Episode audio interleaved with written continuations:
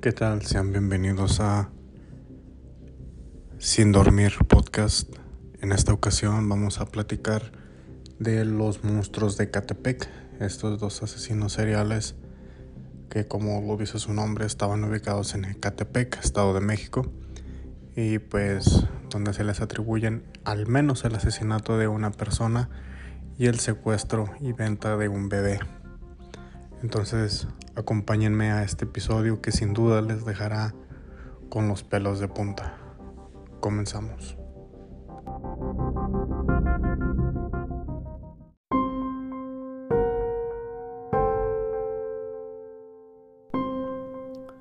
Tanto Juan Carlos Hernández como Patricia Martínez nacieron en Lázaro Cárdenas, Michoacán, ellos con 5 años de diferencia. Juan Carlos fue hijo de una madre soltera, durante su infancia sufrió sus graves abusos por parte de su madre. Según sus propias declaraciones, solía vestirlo de niña. Ella llevaba a hombres a la casa y Juan podía ver por medio de una cortina que separaba las camas mientras su mamá sostenía relaciones sexuales con ellos. También dijo haber sido abusado sexualmente de niño por una mujer adulta que estuvo a su cuidado. Su madre también había abusado sexualmente de él en varias ocasiones. En la escuela, Juan Carlos sacaba malas notas y él mismo relataba que cuando tenía 10 años sufrió un traumático encefálico grave al caer desde un segundo piso de las escaleras, razón por la cual, según él declaró, mejoró notablemente su condición intelectiva, yendo perfecto en la escuela, en la escuela y dándose cuenta de cosas que los demás niños no se daban cuenta. Durante su vida adulta, tuvo varios empleos, con tales como mesero, pepenador y vendedor, siendo incapaz de mantener un trabajo. También se enroló, al ejército, donde estuvo adscrito al segundo batallón de guardias de cuerpos presidenciales, en donde pues él desertó rápidamente.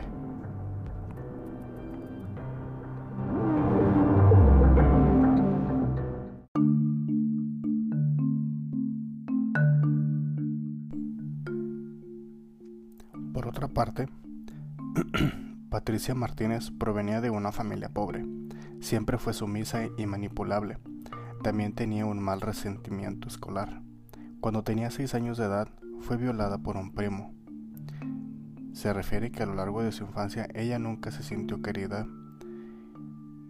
y que los adultos que solo buscaban afecto eran principalmente hombres a través de la misma conducta sumisa. Tras su detención, se determinaría que tiene un coeficiente intelectual limítrofe, rayando en la discapacidad intelectual.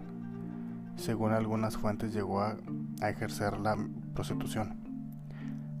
Esta pareja se conoció en el 2008, cuando Patricia trabajaba como mesera en un restaurante en el Estado de México. Juan Carlos era un cliente, era un cliente asiduo, solía alardear y tener mucho dinero, y, gastaba sumas considerables en el, sobre el, mismo restaurante. Ellos comenzaron a salir.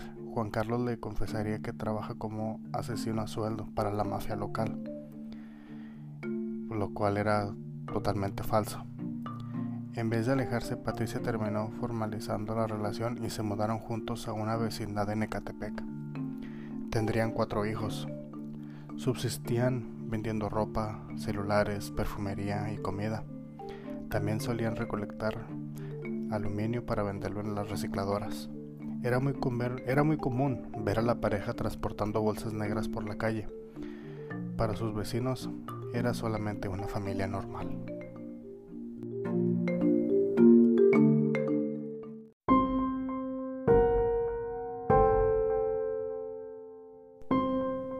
Según las declaraciones de Patricia Martínez, su primer víctima fue una mujer de 22 años a quien engañaron mediante una oferta de trabajo. Le ofrecieron trabajo como empleada doméstica. Al estar en su casa, Juan Carlos la condujo al baño donde la sometió, la violó y la degolló. Mientras cometía la agresión, Patricia esperaba junto con sus hijos afuera de la casa. Posteriormente, Hernández descuartizó y carneó el cuerpo. Carnear es lo que se conoce como destazarlo. Martínez cocinó la carne y la comió junto con su esposo. su segunda víctima fue una adolescente quien era su vecina. Sufría de, de la adicción a los solventes. La engañaron ofreciéndole dinero y comida. Estando en su casa, Patricia la sometió y ató. Después, Juan Carlos la violó en el baño, la degolló y la vidiseccionó. Todo esto mientras esperaba en la otra habitación Patricia con sus hijos. Pero tras quejarse porque el baño había quedado muy sucio por la sangre, Patricia, enojada, cocinó los pedazos de carne con chile. Para el 2015 se mudaron de casa y asesinaron a la que según Patricia fue su tercera víctima, una antigua vecina a quien invitaron a la nueva casa. Ahí la embriagaron y entre ambos abusaron sexualmente de ella. Hernández nuevamente la violó, la degolló y descuartizó mientras Martínez cuidaba a sus hijos afuera de la casa. También cocinó parte de sus cuerpos. Su cuarta y quinta víctimas fueron una mujer y su hija de tan solo 10 años de edad. Patricia las condujo con engaños a la casa. Ahí primero abusaron y violaron de la madre, entre los dos. Después Juan Carlos la degolló. El cadáver lo abandonaron en un lote baldío. Y a la niña, Juan Carlos la violó, la estranguló y la descuartizó. Y asimismo también se comieron sus restos. La sexta víctima era hija de la tercera. Era una adolescente que también tenía problemas de adicción, a la cual condujeron con engaños a la casa. Ahí la sometieron, violaron y asesinaron. Y también, sí, también se comieron su cuerpo. De acuerdo con declaraciones de Patricia, habrían asesinado 10 mujeres a lo largo de 6 años, pero por su parte Juan Carlos aseguró que mataron a 20. La forma de operar de la pareja consistía en que Patricia engañaba a las víctimas, todas conocidas. Con engaño las conducía a su casa, donde Juan Carlos las agredía. Patricia también comentó que en varias ocasiones ayudó a someter a las víctimas y participó en los abusos sexuales contra estas. Juan Carlos las violaba, las degollaba o las estrangulaba. Mientras descortezaba los cuerpos, Patricia se mantenía con sus hijos afuera de la casa o, alguna, o alguna habitación adjunta. Algunas partes de carne y grasa fueron cocinados por Patricia y comidos por ambos. También les dieron pedazos de carne humana a los perros. Algunos órganos como corazones fueron conservados en frascos en alcohol que Juan Carlos solía ofrendarlos a la Santa Muerte. Solían conservar los restos en un congelador mientras tenía oportunidad de botarlos. Ese congelador estaba estrictamente prohibido para sus hijos. La mayoría de los restos fueron abandonados en lotes baldíos de donde se sabe que llegaron a comerciar con algunos de los huesos que vendieron a fetichistas y santeros. De acuerdo a Patricia, Juan Carlos también llegó a practicar la necrofilia con al menos uno de los cuerpos. La última víctima conocida de la pareja fue Nance Noemí Huitrón, de 28 años de edad una joven madre que desapareció junto con su bebé de dos meses de edad el 6 de septiembre del 2018. Patricia la condujo a su casa engañándola con la promesa de que le regalaría ropa para su pequeña hija. En la casa, Juan Carlos la sometió y la violó. La llevó al baño donde la degolló y descuartizó. También Patricia cortó partes de la carne para alimentar a los perros. Los restos los, guardaron en un congelador mientras tenían oportunidad de deshacerse de ellos.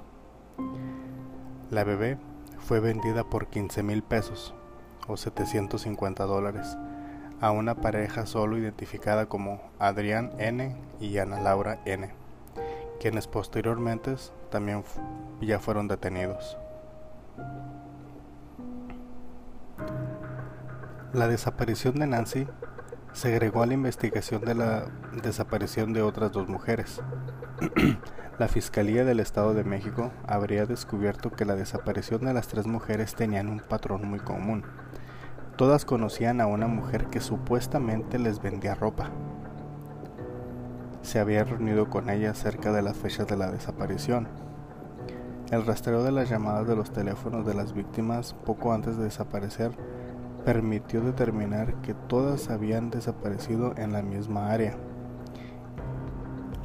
Y al hacer una triangulación se identificó con el domicilio sospechoso el 530 de la calle Playa Tijuana de la colonia Jardines de Morelos, donde vivía una pareja que se dedicaba precisamente a la venta de ropa. El 4 de octubre del 2018, Después de semanas de vigilancia, la pareja fue detenida mientras caminaba por la calle empujando una carriola. En esta transportaban los restos humanos que incluían un torso. Estos fueron ingresados en la provisión a prisión preventiva el 6 de octubre del 2018 al centro penitenciario y de reincidencia Reinserción Social de Catepec, donde esperan su condena, donde esperaban su condena.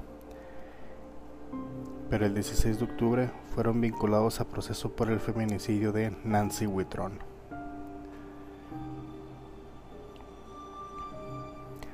El 10 de octubre del 2018 se filtró en redes sociales un video de uno de los interrogatorios de Juan Carlos Hernández. La difusión del video constituía una violación de los derechos humanos del sospechoso, y la Comisión de Derechos Humanos del Estado de México emitió una recomendación a la Fiscalía del Estado por el caso. La posibilidad de que la difusión del video fuera usada como excusa para anular el proceso legal contra Juan Carlos causó conmoción entre el público particularmente entre los familiares de las víctimas quienes se conglomeraron en protesta afuera de la prisión durante la primera audiencia de los imputados exigiendo que no fueran liberados. El fiscal general del estado, en ese momento, declaró que la difusión del video no sería suficiente para anular o afectar el proceso legal, y asimismo se desconoce quién fue el responsable de la filtración. De acuerdo a los análisis de los psicólogos criminalistas, Juan Carlos sufre de un trastorno de la personalidad y un trastorno psicótico. Este se destaca por la historia clínica de dos de tres antecedentes, el traumatismo cráneoencefálico que sufre en la niñez, haber sido víctima de maltrato físico y sexual y el consumo de cocaína durante la juventud. Identifica que sufre alucinaciones, al menos de tipo visual. Durante la entrevista asegura, por ejemplo, ver un perro. De acuerdo a la doctora Fegi Ostrorsky, Hernández sufre de psicopatía. Según declaraciones de Juan Carlos, él tiene la necesidad incontrolable de matar. Su necesidad se, se traduce en periódicas eh, cefalias o dolores de cabeza insoportables que no se calman hasta que éste asesina. Ha declarado también que, que necesita de beber sangre humana cada tres meses y que una parte de él es un demonio. En sus propias palabras, su relación con su esposa es similar a la que hay entre un león y una leona, donde es la hembra quien lleva el alimento al macho. Por su parte, Patricia Martínez, quien fue diagnosticada con una inteligencia limitada, podría haber estado motivada por el simple hecho de retener a su pareja.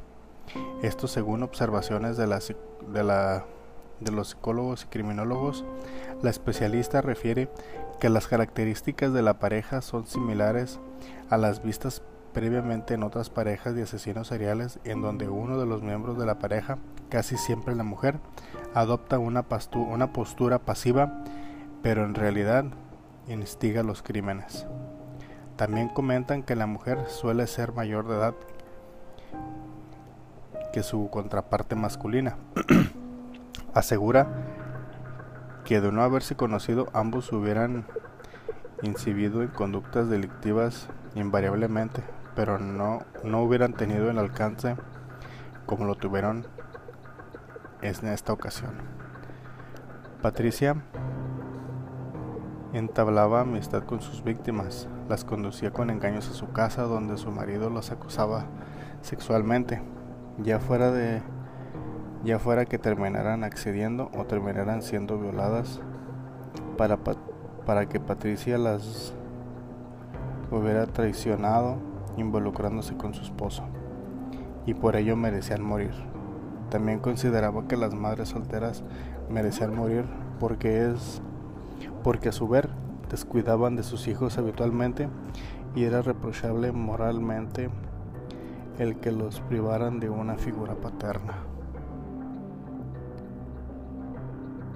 Para el 1 de octubre del 2019, cuando uno de los asesinos habría recibido una condena de 200, perdón, 327 años de prisión por ocho cargos como de feminicidio, así como por los delitos que incluyen trata de personas,